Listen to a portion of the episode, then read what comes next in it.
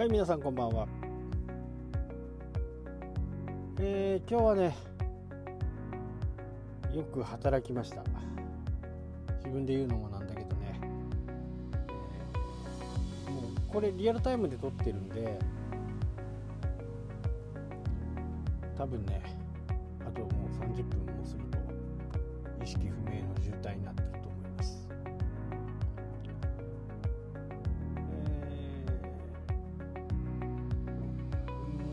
かね。やっぱりこう類は友を呼ぶっていうねことが本当にねえあるんだなっていうようなことをね今日感じました。今まではね、えー、まあなんとなくは知っていたと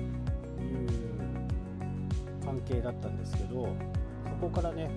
えー、話が盛り上がってこ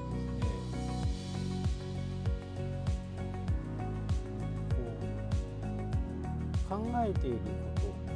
かね、えー、思っていることなんかがすごくね、えー、似通っていると。もちろんね違う部分もありますけどただそこの部分はね妥協できる部分だと思うしこうそういう仲間が増えてくるとね、がぜんこうやる気がね出てきますよね。え今年でね私はね53になるんですけど一応人生設計55ぐらいではねあまり表に立つことをせずですね人のこう手助けをできればいいかなというふうにね思っております。まあ、そんな人生設計をね、えー、考えているんですけどやっぱり若い人はね、えー、これからまだまだね、え、この日本を背負って立つ人たち30代なんかはね、えそういう人たちはね一生懸命こうもがき苦しみながらね自分の方向性を生み出そうとしている。そんな風にね思ったこう一日ですね、えー、私自身もねあんまりこう人と仲良くなってしまうとねそんなにこう気兼ねなく喋、えー、れるんですけどね、えー、やっぱりこう仕事の話だとか初対面だとかあこれはオンラインでもね、えー、オフラインでも同じなんですけど多分ねセミナーとかとはちょっと別なんですよね。こう1対1になるとねやっぱり2時間プラス2時間。お二人と話すとねもう本当に疲れますね。まあそれだけ自分で言うのもなんですけどね、え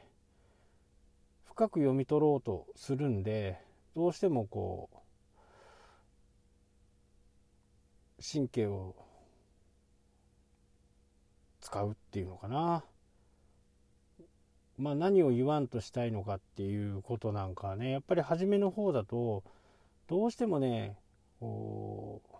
う、わからないんですよね。で、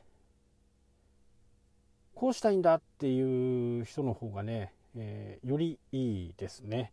ただあ、こうしたいんだって言ってても、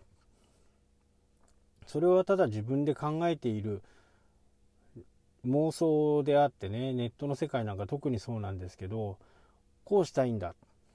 こういうサービスもこういうサービスもこういうサービスも宣伝したいんだ。となるとね、えー、なかなかそれをウェブの中でね展開していくのは非常に難しいと。予算があればね、えー、3つのサービスがあれば3つ分のねサイトを作ってそこで展開していくのがね一番いいと。ただ3つ分あればね3つ分の記事を毎週毎週こうアップしていかなきゃならないっていう風な形になりますしね。で最近はやっぱりボリュームという部分が非常に大切になってくるんで、えー、少なくてもね1400文字以上ぐらいかな。できれば2500ぐらいの文字のボリュームがないとなかなか上に来ないと。で書いたら書いたっぱなしじゃなくって今度タイトルを少しいじってみたりとか、えー、ディスクプリションをいじってみたりとかねそんなことをしてその記事記事一つ一つをねパワーをつけるためにやっていくのがね現在の SEO なんですけどそれにはねやっぱり毎週3つのカテゴリーをやっていくっていうのはね非常に大変だと思うし普通の仕事もあるわけでましてやネットっていうのは3ヶ月後6ヶ月後1年後にね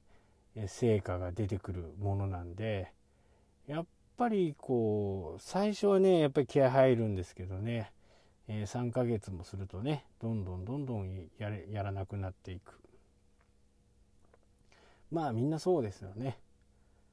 やっぱりこう成果が出るものにね対して行っていくというのが普通だと思いますからね。それでもねやったものしかわからないこのね、えー、充実感っていうのがあるんですよね。成果が生まれた時にねやっててよかったってね、えー、思える時がね必ず来るんですね。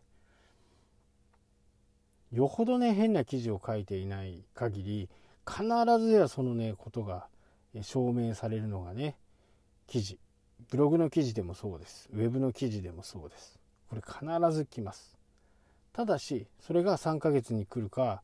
6ヶ月に来るか1年後に来るかはたまた2年後3年後になってしまうのかっていうね、え、そういうふうな形にはなりますけどただ見ている人はね必ず見てくれてるんでね、えー、しっかり見てくれている人のためにね自分の渾身の1記事毎週1記事1記事を書いていくのがまあ私の今のおすすめです。はいというわけでね今日はここまでになります。それではまた。したっけ？